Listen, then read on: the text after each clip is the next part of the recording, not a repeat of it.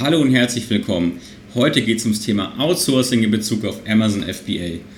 Mit Outsourcing ist hier gemeint, dass man Aufgaben und vor allem die Aufgaben, die sich regelmäßig wiederholen, abgibt, zum Beispiel an virtuelle Assistenten, die also in der Regel Freelancer sind und ähm, dementsprechend auch nicht fest angestellt sind, sondern auf Freelance-Basis bezahlt werden. Später natürlich dann auch in Festanstellung. Und hier möchte ich einfach mal einerseits meine eigenen Erfahrungen mit dem Thema wiedergeben und aber auch so ein bisschen meine Gedanken dazu näher bringen, ähm, ob sich das lohnt, ab wann sich das lohnt und warum ich dem Ganzen ein bisschen kritisch gegenüberstehe. Und dafür muss ich wieder mal ein bisschen weiter ausholen.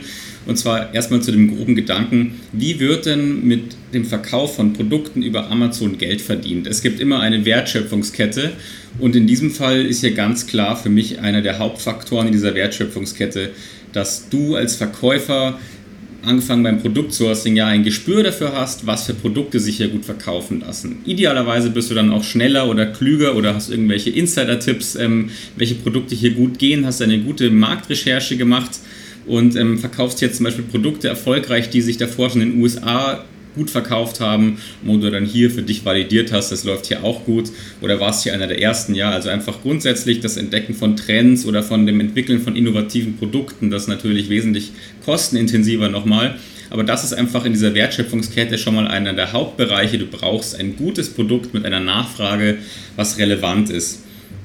Ähm, dann geht das Ganze weiter, wenn das Produkt hier hergebracht wurde und das ist ein physisches Produkt, was ein bisschen größer ist, dann musst du das Ganze, wenn du nicht gerade in einem riesigen, äh, in einer riesigen Lagerhalle wohnst, zufällig auch noch irgendwo lagern.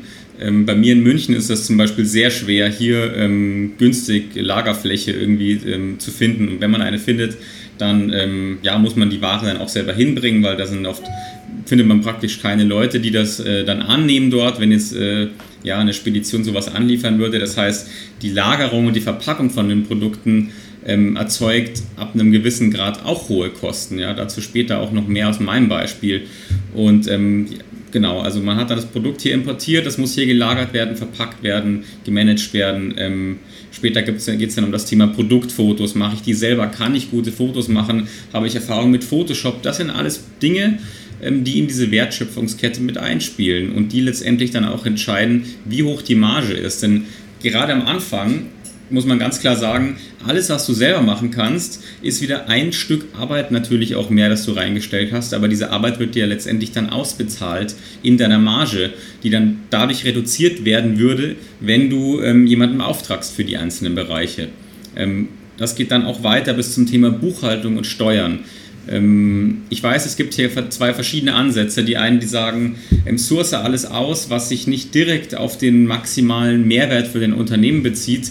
Ähm, das sehe ich eigentlich auch so, aber ich finde trotzdem, man sollte sich mit diesen Bereichen zumindest befasst haben, weil man das Ganze sonst eigentlich gar nicht bewerten kann. Und ich aus der Praxis weiß, dass besonders die Leute, die sowas erst gar nicht bewerten können, einfach ähm, gefundenes Fressen für diese Dienstleister sind, die das sofort riechen, wenn sich jemand da nicht auskennt und den dann ähm, nach Strich und Faden abziehen. Ja, das habe ich auch schon häufig miterlebt. Also auch wieder hier im Bereich Buchhaltung und Steuern ähm, wenn ich alles sofort vom Steuerberater machen lasse, war bei mir zum Beispiel so, die ersten zwei Monate komplette Buchhaltung vom Steuerberater machen lassen. Ähm, das ist nicht lustig, wenn man so einen, so einen äh, Stundensatz von einem Steuerberater bezahlen muss oder von einem Beratergehilfe, ähm, um, dich, um sich die Buchhaltung vorbereiten zu lassen. Ja, das war völliger Schwachsinn. Da habe ich mehr für die Buchhaltung gezahlt, als ich in den ersten zwei Monaten verdient habe. Und ähm, genau darum geht es also.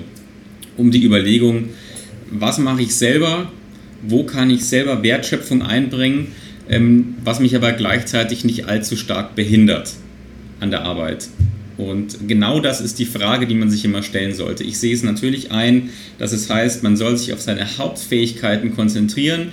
Das heißt, ähm, wenn ich jetzt zum Beispiel innovativ ein Produkt selber designt und entwickelt habe, und ähm, habe in diesem speziellen Fall einen totalen Erfolg und hier liegt meine USP und hier kann ich selber viel Mehrwert stiften, dann ist es natürlich wichtig, dass ich mich voll hierauf konzentriere, wenn ich in diesem Bereich den größten Mehrwert ja, und den größten Wert in die Wertschöpfungskette einbringen kann.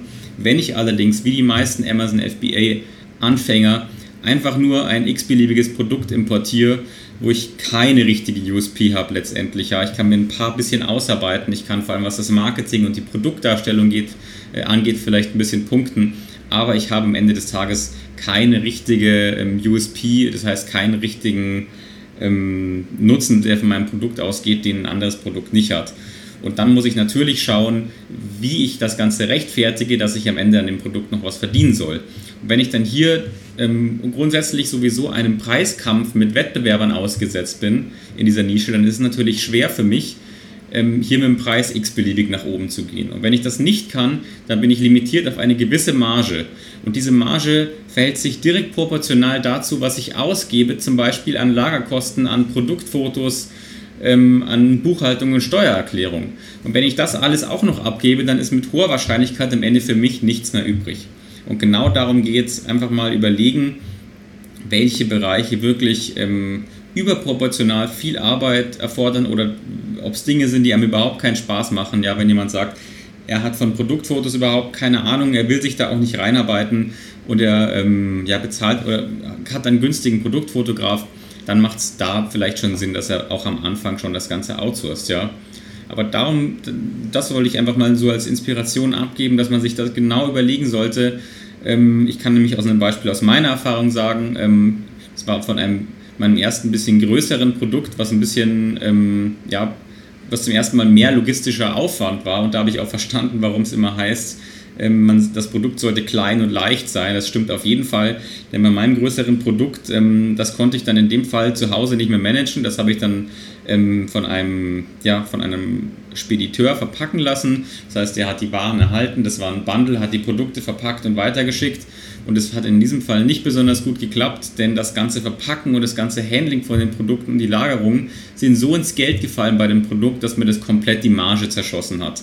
Wenn ich jetzt eine Marge von ähm, 25% angestrebt habe und ich habe am Ende nur noch 5 bis 10% übrig, dann lohnt sich das Ganze einfach nicht. Und dann muss ich sagen, ich bin vielleicht hier zu klein oder habe nicht den richtigen Dienstleister für dieses Produkt.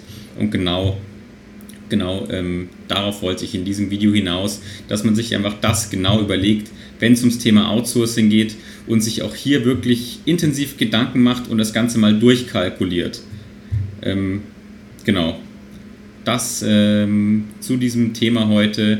Ich hoffe, das hat dir einen Denkanstoß zum Thema Outsourcing gegeben und ähm, hat dir vielleicht dabei geholfen, das Thema ähm, ja, ein bisschen besser einzustufen.